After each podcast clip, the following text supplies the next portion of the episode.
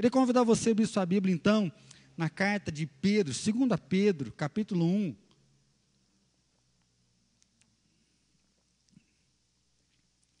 Primeira Pedro, 2 Pedro, capítulo 1. Eu vou ler todo o capítulo com os irmãos para a gente poder relembrar as duas últimas ministrações. E depois nós vamos nos ater dos versículos 16 até o versículo 21.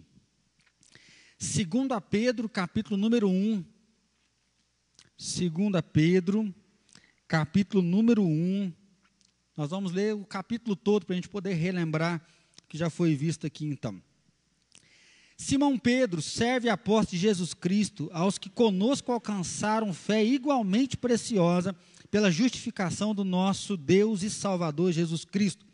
Graça e paz vos sejam multiplicadas pelo conhecimento de Deus e de Jesus nosso Senhor, visto como seu divino poder nos deu tudo que diz respeito à vida e piedade, pelo conhecimento daquele que nos chamou por sua glória e virtude pelas quais ele nos tem dado grandissimamente preciosas promessas, para que por elas fiqueis participantes da natureza divina, havendo escapado da corrupção e pela concupiscência no mundo.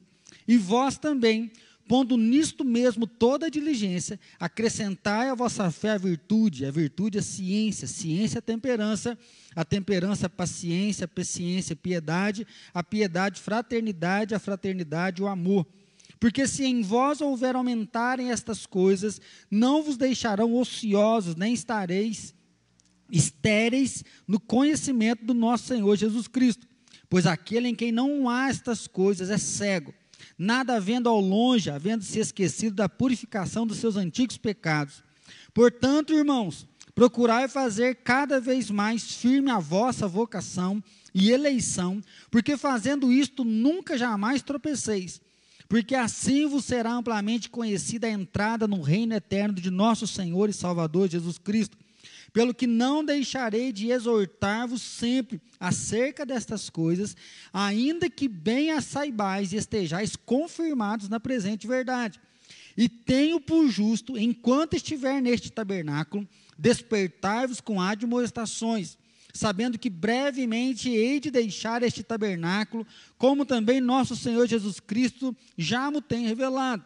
Mas também eu procurarei em toda ocasião que depois da minha morte tenhais lembrança destas coisas. Agora nós vamos iniciar o texto de hoje. Porque não vos fizemos saber a virtude e a vinda de nosso Senhor Jesus Cristo, seguindo fábulas artificialmente compostas, mas nós mesmos vimos a sua majestade porquanto ele recebeu de Deus Pai honra e glória, quando da magnífica glória lhe foi dirigida a seguinte voz: Este é o meu filho amado, em quem me tenho comprazido. E ouvimos esta voz dirigida do céu, estando nós com ele no Monte Santo. E temos muito firme a palavra dos profetas, a qual, a qual bem fazeis em estar atentos como uma luz que alumia em lugar escuro, até que o dia esclareça, a estrela da alva apareça em vosso coração. Sendo primeiramente isto, que nenhuma profecia da Escritura é de particular interpretação, porque a profecia nunca foi produzida por vontade de homem algum, mas os homens santos de Deus falaram inspirados pelo Espírito Santo. Palavras de capacitação um tema que nós iniciamos então há três quartas atrás com o pastor Platini, estudando a carta de 2 Pedro. O capítulo 1 ele vai falar sobre desenvolver a salvação. O apóstolo Pedro já escreveu uma primeira carta, relembrando os cristãos que estavam dispersos, porque a perseguição veio sobre eles, que eles não esquecessem em momento algum aquilo que Deus tinha trazido, que era a palavra através de Jesus. Jesus veio, né, ele se manifestou em carne, ele morreu na cruz, voltou para o Pai com a promessa de que ele viria buscar os seus. E assim Pedro diz que enquanto estivéssemos aqui na terra, passaríamos por provas, por perseguições, mas nós não podíamos deixar a nossa fé ser levada por isso.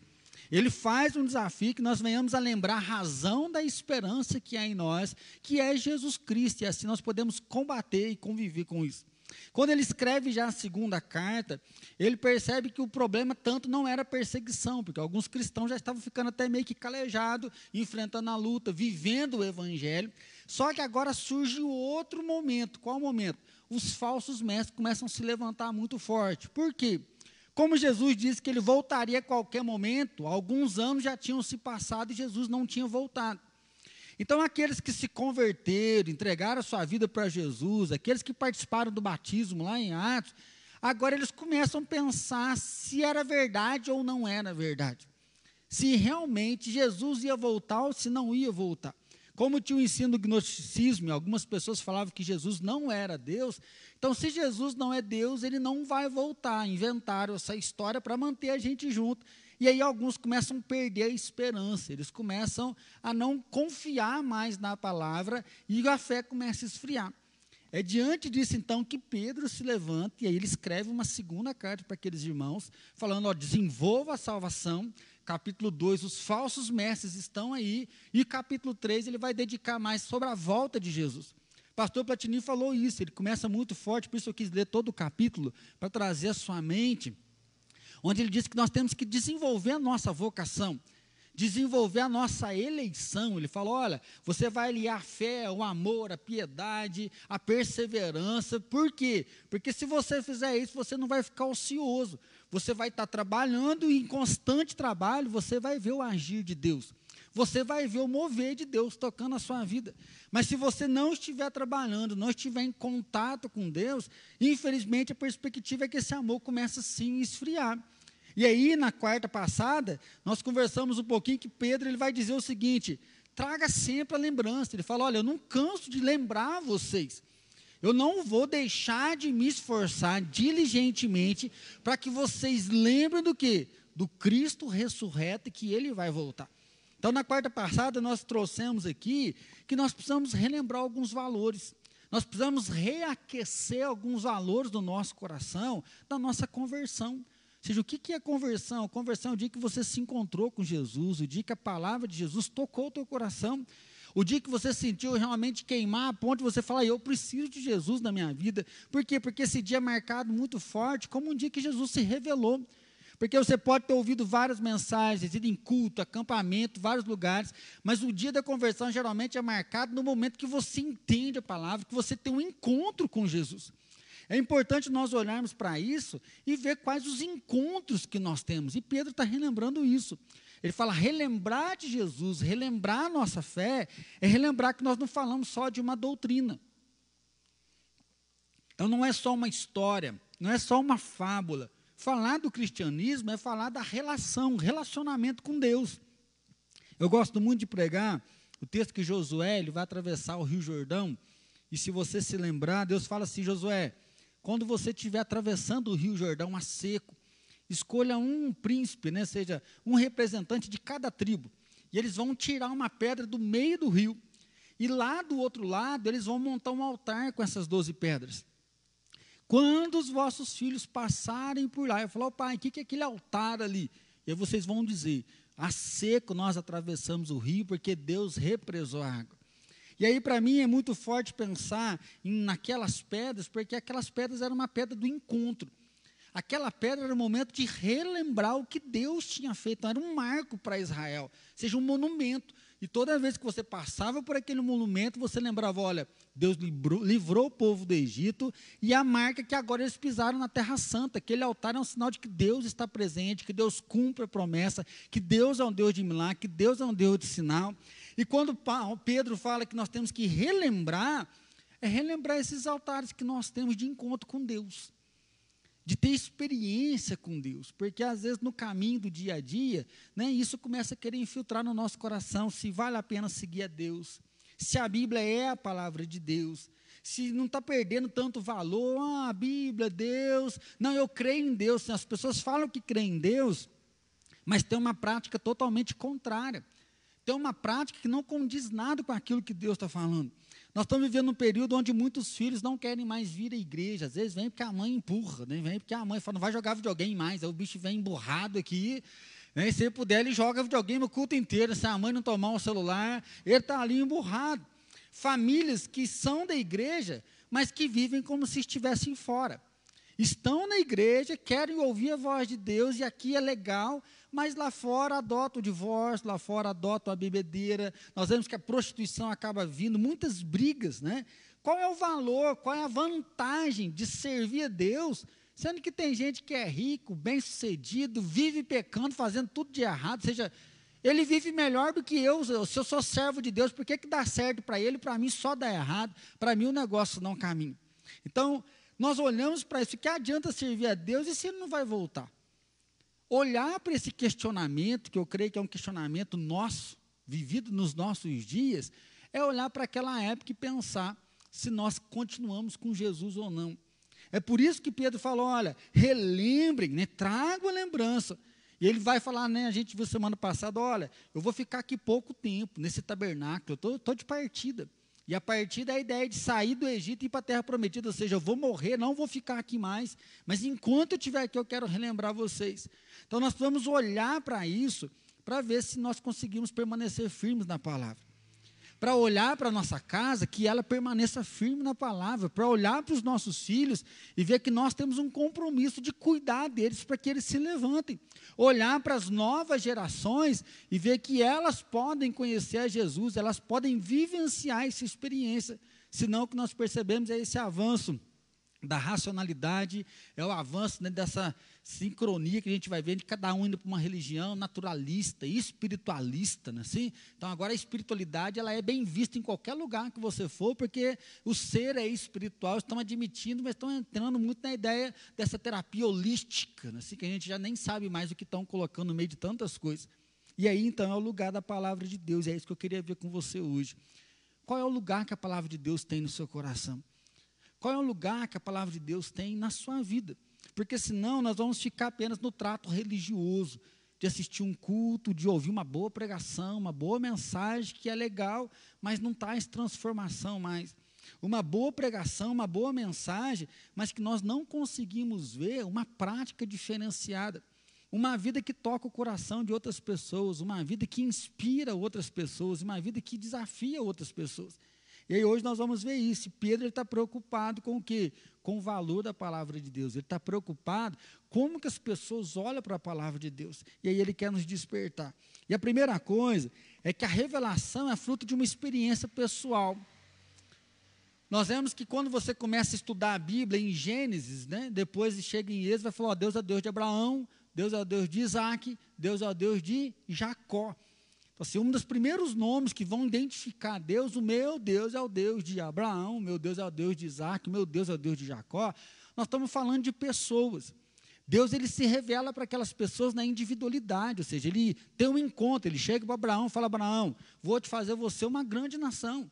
Ele fala, mas que jeito, Deus? Eu sou velho, minha esposa é estéreo. Como é que o senhor fala uma hora dessa, com 80 anos, que eu vou ser pai de uma grande nação? E Deus fala: não, pode olhar para as estrelas. Da mesma forma que as estrelas são incontáveis, os seus filhos serão incontáveis. Eu vou levantar de você um grande povo. Você vai abençoar as, as nações da terra e todas as famílias da terra vão ser benditas através de você. E aí Deus começa a se revelar. Depois Deus chama para ele um povo e ele vai ser revelado como Deus de Israel.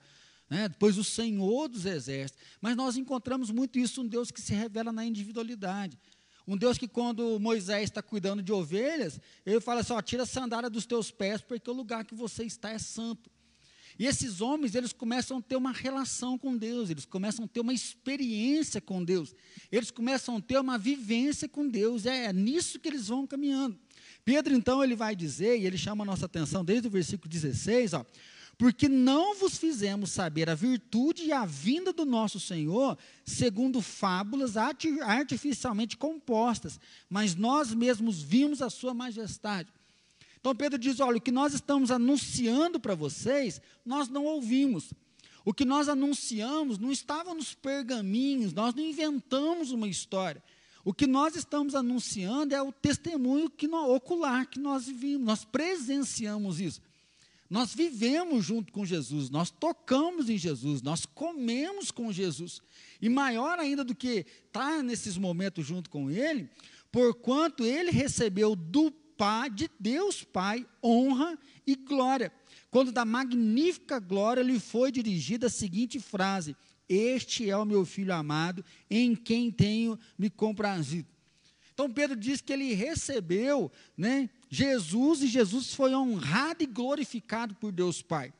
A honra é quando você merece uma colocação, você merece um lugar por alguma coisa que você fez, por algo que você falou, então você se destaca, aí você é honrado.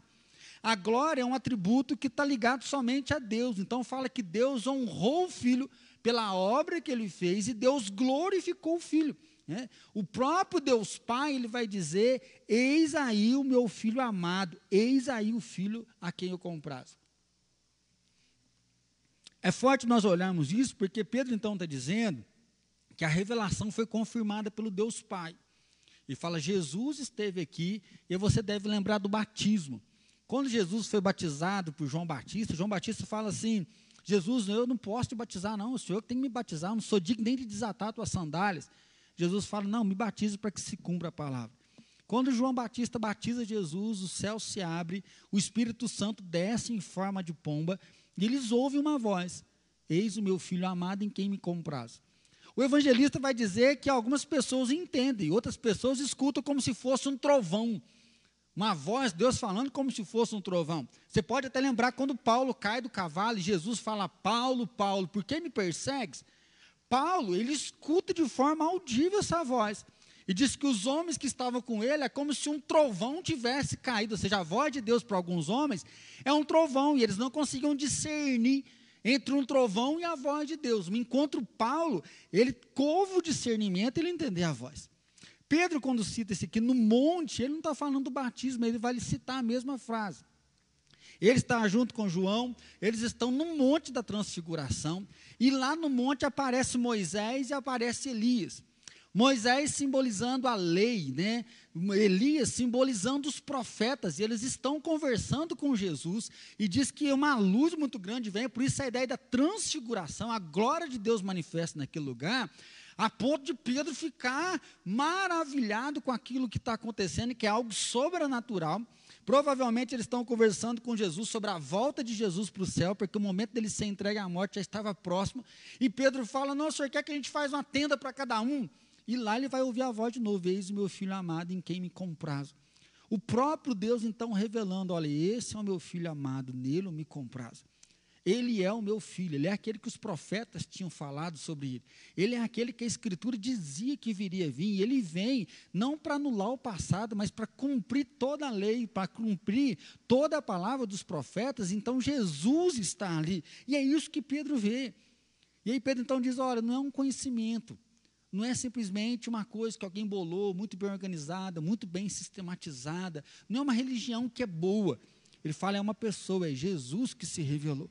Então, a revelação é fruto de uma experiência pessoal, porque nós encontramos com essa palavra. O que eu acho bonito aqui é que Pedro, quando ele está narrando que Deus falou, ele não está marcado em sinais miraculosos. Ele podia falar: olha, eu estava no monte, veio Moisés, veio Elias. Imagina uma coisa dessa acontecendo. Eu já contei uma experiência para vocês aqui, que eu acho que foi muito forte. Eu e o Tchãozinho, acho que até o Tchãozinho está ao vivo aí também, junto com a gente no Face. Nós fomos orar com uma pessoa que estava possessa. E aí, gente orando, e aí o cara falou, não, entrou outro demônio, entrou outro, e por fim ele começou a dar muita risada enquanto ele estava possesso, falou assim, ó, vão embora, porque vocês são poucos, nós somos muito mais do que vocês, vocês não vão dar conta. E aí toda hora ele mandava a gente embora, e a gente lá orando, mandando o espírito maligno embora, e uma hora ele falou assim, ó, vocês são só cinco, nós somos muito mais.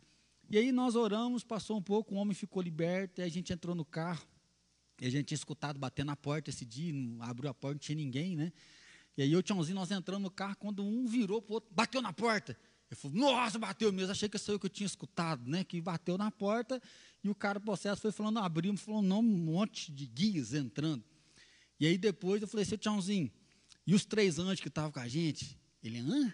Eu falei, ah, véio, se ele falou que nós era pouco, ele era muito, quer dizer que ele estava enxergando a guerra. Né, estava enxergando os guias. Se nós estava só em dois e falar que nós éramos em cinco, então tinha três anjos dando suporte para nós lá e tinha um monte de demônio que estava enxergando. Eu tinha assim, nossa, eu não tinha pensado nisso, pastor, eu não tinha pensado num negócio desse, né? Quando a gente escuta uma história dessa, né, a gente sai de lá prestando, para quem gosta de desenho japonês, um super saiyajin lá, né?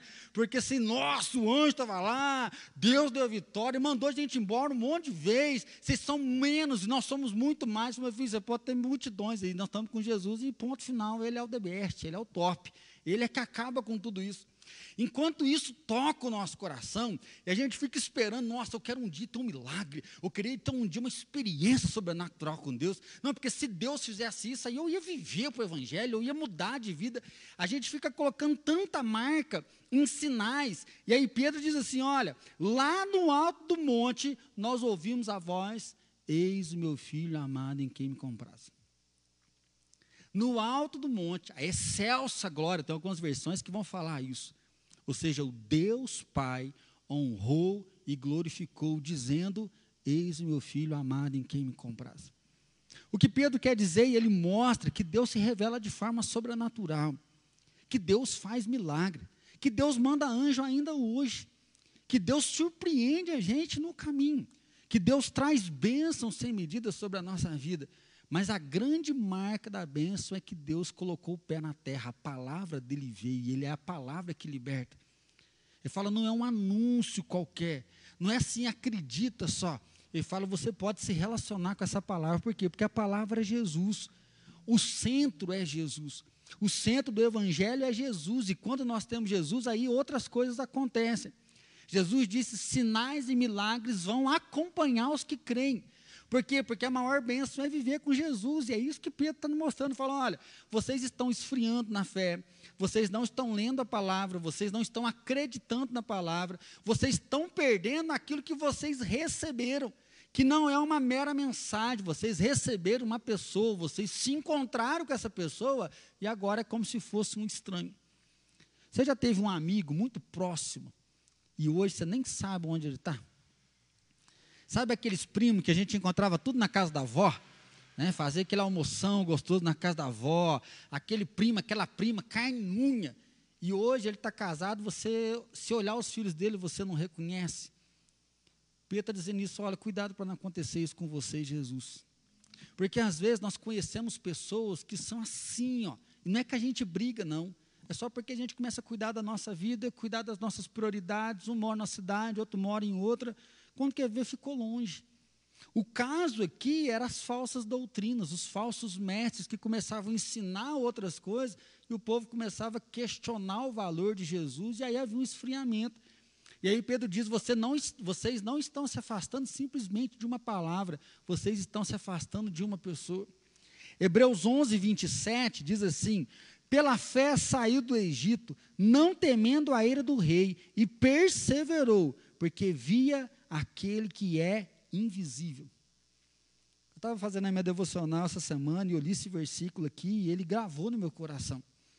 Pela fé saiu do Egito, não temendo a ira do rei, e perseverou, porque via aquele que é invisível. Para mim, os cristãos daquela época, ouvindo outras doutrinas, eles pararam de ver aquele que é invisível. Eles pararam de crer naquele que tocou o coração deles. E eu acho que hoje não é diferente. Tem pessoas que vêm à igreja constantemente para tentar segurar numa pontinha, está começando a querer esfriar e quer segurar, quer agarrar. Tem alguns cristãos que vêm à igreja porque eles veem o invisível. Se eles estão bem, eles estão com Jesus. Se eles estão mal, eles estão com Jesus. Mas em momento algum eles saem da caminhada, porque eles estão seguros naquele que é invisível. E tem aqueles que, ah, o invisível não existe, eles começam a abandonar a Deus, a fé esfria. Então, isso que Pedro está nos convidando a olhar para a palavra e ver que é esse encontro. Nós não podemos perder esse encontro com o invisível, ou seja, o encontro com aquele que é invisível, ele existe. Nós não estamos vendo, mas ele se faz presente. Nós, às vezes, não enxergamos o seu agir, às vezes, nós não conseguimos ouvir uma voz audível, mas Ele ministra, Ele direciona o nosso coração. O Espírito Santo, consolador, ele está constantemente, não faz isso, isso é errado, está em pecado. Constantemente o Espírito Santo fala: você precisa ir na igreja, você precisa ler a Bíblia, você precisa orar. Constantemente o Espírito Santo está falando com a gente, mas como a gente não escuta uma voz audível, parece que nós estamos vivendo jogado ao léu. E aí Pedro fala: não está, porque nós ouvimos a voz dele, nós testemunhamos, ele é verdadeiro, ele vai voltar. E aí eu acho que a gente pode pensar um pouquinho hoje como está a nossa relação com Deus. Você consegue ver o invisível? Você consegue viver a sua história pautada em Jesus, firmada em Jesus, ou é Jesus é uma religião e você vai vivendo para ver se as coisas dão certo e caminho? Nós precisamos restaurar os nossos altares. Nós precisamos restaurar os nossos momentos de comunhão com Deus, os momentos que Deus marca a nossa história, os momentos que Deus já nos inspirou, os momentos que Deus já nos tocou, o momento que Deus já falou, dos pactos que nós já fizemos com Deus, dos momentos de consagração que nós já fizemos com Todo-Poderoso, por quê? Porque a palavra é relacional. Segundo lugar, a palavra clareia em meio à escuridão. Olha aí o versículo 18 e 19. E ouvimos esta voz dirigida do céu, estando nós com ele no Monte Santo.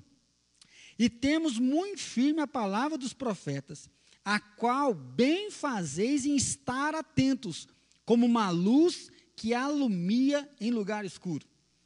Tem uma versão, não sei se é essa sua, diz assim: bem fazeis né, se estar atentos como um candeeiro que alumia as trevas. O que Pedro está dizendo? Olha, a palavra que foi delegada a nós, os profetas trouxeram, mas não veio de um homem. Não foi Daniel, não foi Moisés, não foi Josué, não foi o rei Salomão, e ao mesmo momento não sou eu. A palavra que nós recebemos foi porque Deus inspirou esses homens para trazer para nós. E a palavra é como um candeeiro que alumia em meio às trevas.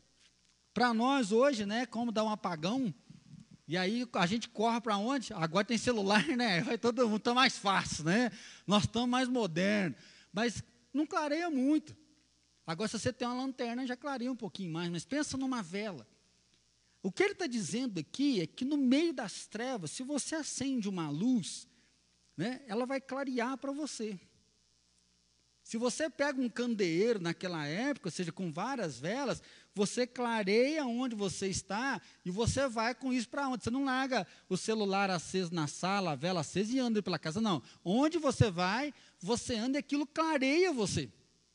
Então ele fala assim: que estar atento à palavra dos profetas, lembrando que não é um homem, é o próprio Deus ministrando, você está, isso clareia a sua vida. Isso clareia em meio à escuridão, isso clareia em meio às trevas. Podemos lembrar aqui dos Salmos 119, 105, não é assim? Lâmpada para os meus pés é a tua palavra e luz para o meu caminho. Então ele fala assim que quando nós nos agarramos à palavra de Deus revelada a nós, quando nós nos agarramos a Jesus, isso clareia as trevas. Ainda não traz a iluminação completa. Por que não traz? Olha aí. Até que o dia esclareça e a estrela da alva apareça em vosso coração. Ou seja, hoje nós agarramos nesse candeeiro. Hoje nós agarramos na palavra dos profetas. Hoje nós nos agarramos nas palavras dos apóstolos que Deus deixou para nós, até que o dia clareça. Ou seja, as trevas vai ter um fim. O dia vai surgir novamente. E aí nós não estamos falando de um sol, nós estamos falando da estrela da manhã, nós estamos falando de quem? Jesus vai voltar. E nesse dia, você não vai precisar mais de um candeeiro. Nesse dia, você não vai precisar mais de um pregador. Por quê? Porque a palavra vai governar sobre nós. E é aí que Pedro, então, chama as pessoas de volta à palavra. Pedro chama de volta ao conteúdo e não aceitar falsas doutrinas, não aceitar falsos conhecimentos, não aceitar, no nosso caso, a modernidade, que tudo libera, não tem verdade absoluta, ah, eu sou fraco na carne, e aí vai deixando o pecado acontecer de qualquer forma. Pedro está nos advertindo a tomar cuidado, não fazer de Jesus alguém, não fui no culto hoje, já bati meu cartão, tá beleza. Eu falo que nós temos que nos agarrar a essa palavra, porque ela ilumina as nossas trevas. Ela nos livra de cair em buraco, ela nos livra de cair em furada ela nos livra de consequência, porque o pecado é perdoado, mas as consequências estão aí. Agarrar em Jesus nos livra de pecar, isso nos livra de consequências seríssimas, consequências gravíssimas para nós e para as próximas gerações. Agarrar então em Jesus é fortalecer a nossa fé no presente, sabendo o dia vai raiar. Ou seja, Jesus vai voltar. Nós cremos no Todo-Poderoso, nós cremos no Senhor que é Salvador, nós cremos que Ele ministra então sobre as nossas vidas. E aí sim, esse então é o Filho amado em quem me compraz. Se você for lá para o Apocalipse, vai dizer isso, que Jesus vai vir, e lá na eternidade nós não vamos precisar do sol, por quê? Porque a glória de Deus vai irradiar em todo lugar. Nós não vamos precisar da palavra, porque a nossa Bíblia fala a respeito de Deus. A nossa Bíblia, nós cremos que a revelação, ou seja, ela traz à luz a Deus. A Bíblia é como se abrisse uma cortina e a gente enxergasse um pouco sobre Deus. Mas quando a luz, a estrela da manhã raiar, nós vamos ver ela face a face. Por isso que Pedro fala em relacionamento. Nós conhecemos a verdade, a verdade esteve aqui. Não estamos falando de coisa que nos contaram, alguém que sentou no lugar, debateu um conhecimento e trouxe. Nós vivenciamos isso com ele e é nela que nós firmamos o nosso coração. John Wesley é interessante, ele falou assim que apenas a Bíblia pode ter apenas três autores. Ele falou: pode ter anjos bons e homens maus, anjos maus e homens maus, ou Deus. E ele fala que somente esses três poderiam ter escrito a Bíblia. Ele fala assim que anjos bons e homens bons, eles não escreveram a Bíblia. Porque a Bíblia condena a imoralidade do homem, a maldade do homem, e alguém não ia escrever algo tão pesado que falasse deles mesmos. Anjos maus e homens maus não escreveriam, porque a Bíblia exalta o nome de Deus de Gênesis a Apocalipse. Não exalta a história do homem, muito pelo contrário, ela denigre a história do homem, porque o homem está sempre fazendo erro. Então, Satanás não iria escrever. Ele fala que somente Deus então poderia escrever, porque é a história de um Deus que ama e que faz de tudo para restaurar e cuidar do seu povo. Então a palavra de Deus é que nos clareia, a palavra de Deus é que nos fortalece, a palavra de Deus é então que nos dá vida. E aí sim, então ele finaliza, sabendo primeiramente isto, que nenhuma profecia da Escritura é de particular interpretação, porque a profecia nunca foi produzida por vontade de homem algum, mas os homens santos de Deus falaram, inspirados pelo Espírito Santo. E aí Pedro diz: vocês estão acreditando em homens. E a palavra de Deus não foi escrita por homens, mas eles foram inspirados por Deus para trazer a palavra. Hernando Dias Lopes vai falar que a Bíblia ela é revelada através da nossa personalidade. Deus usa homens para escrever textos que depois de dois mil anos ainda fazem toda a diferença. Depois de dois mil anos, elas ainda são totalmente atual. Então Deus usou a verdade através da personalidade, assim Deus tocou o coração daquelas pessoas. A Bíblia muda a nossa vida, pois é a vontade de Deus revelada a nós. A Bíblia então é que toca o nosso coração para viver junto com o outro e abençoar o outro. Assim, meu irmão, eu queria convidar você a voltar o seu coração para a palavra, a voltar o seu coração para a Bíblia. Porque nós estamos vivendo dias difíceis e nós estamos sempre querendo algo. Acho que todo mundo quer isso. Um quer um casamento melhor, outro preocupado com o filho, outro preocupado com a saúde, preocupado com o emprego, preocupado aí com, as, com a economia. Sempre há uma preocupação. E isso tem afastado muitas pessoas de Jesus. É como se servir a Deus não adiantasse mais nada. É como se servisse a Deus não compensasse. E aí, infelizmente, porque Deus não existe. Nós temos visto que muitas pessoas hoje têm tido coragem de falar: qual é a sua religião? Não, não tem religião. Porque eu não preciso de Deus, eu consigo viver sem Ele. E aí Pedro então vai dizer: cuidado com as fábulas, porque nós vimos o Todo-Poderoso. Se agarra então a Jesus no meio das trevas, porque mesmo no meio da escuridão, ela vai te clarear.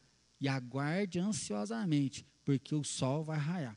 Ou seja, um novo dia vai iniciar. E nesse dia, nós não vamos precisar mais do candeeiro, porque ele será o nosso candeeiro. Ele será a nossa luz. Eu queria convidar você a curvar sua cabeça, fechar os seus olhos, você que está em casa. Coloque seu coração na presença do Senhor Todo-Poderoso. Como que está a sua fé? Como que está o seu coração? Como você está para com Deus? Às vezes você esfriou um pouquinho. Às vezes você não está conseguindo enxergar Jesus clareando em meio às trevas. Isso te deixa, às vezes, um pouco angustiado, parece que você não ouve a voz do Senhor, parece que você perdeu um pouco o prazer de ler a Bíblia, de se encontrar na Bíblia, de encontrar com Deus. Faz tempo que você não tem um momento que Deus tocou o seu coração. Se apresente diante do Todo-Poderoso, se apresente diante de Deus agora. Senhor Jesus, eu quero te agradecer porque a tua palavra é viva, a tua palavra é atualizada e ela sempre renova e desperta o nosso coração. Nós não queremos ceder a fábulas, a falsas doutrinas, a um tempo de ateísmo que nós estamos vivendo, onde as pessoas vivem confiando na sua própria força, confiando no seu próprio braço e se perdem no meio da escuridão. Ó Deus, nós cremos que a tua palavra é vida, que a tua palavra renova, que a tua palavra liberta, que ela promove fé, Pai, que aquele que ouve a tua palavra tem fé. Senhor, toma cada um de nós. Nós queremos ter mais vontade de ler tua palavra, nós queremos ter mais vontade de orar, de estar junto com o Senhor. Deus, nós não queremos viver no automático, como um programa de computador, um aplicativo de celular. Jesus, nós queremos aprender o que é ter comunhão, ter relacionamento contigo. Nós queremos ter pontos de encontro, altares para lembrar: o Senhor fez, o Senhor visitou, o Senhor se revelou. Deus, como Pedro diz, nós vimos. Eu creio que cada irmão que tem uma experiência para falar, eu vi Jesus esse dia. Eu ouvi a voz de Jesus. Senhor, nós queremos firmar na tua palavra e não nos fatos de outras pessoas. Nós queremos firmar naquilo que o Senhor ministrou a nós, Pai, não em fábulas, Pai, em discursos. Nós queremos firmar naquilo que o Senhor tem para nós, por isso nós nos agarramos em Ti. Voltamos o nosso coração para o Senhor, porque nós queremos ter um relacionamento, nós queremos ter intimidade contigo. Assim, Jesus, desperta o nosso coração, desperta o coração de cada irmão que está aqui hoje, que nós possamos viver a partir de hoje uma vida diferente, agarrado na tua palavra, firmado na tua palavra, e ó Deus, continua renovando em nós a expectativa da tua volta. Jesus, nesse texto, nós começamos a ver Pedro já falando sobre isso. O dia vai raiar, a estrela da manhã vai chegar. Senhor, restaura em nós a alegria da volta do teu filho, a esperança da volta gloriosa de Jesus. Nós aguardamos ela. Senhor, assim toma cada um de nós e como essa chuva que caiu e trouxe um refresco, ó Pai, que teu Espírito Santo caia sobre nós, renovando a vida, enchendo, ó Pai, a vida que está sedenta, Pai, aquele que está na seca, que ele renove do Senhor, renovo do Senhor brote sobre as nossas vidas. Pai, dessa forma, dá uma noite de paz, noite tranquila, abençoa o nosso restante da semana, que a mão do Senhor continue cuidando e que a tua palavra clareie e ilumine as trevas que há ao nosso redor. E assim, Deus, nós oramos no nome precioso de Jesus. Amém, Senhor.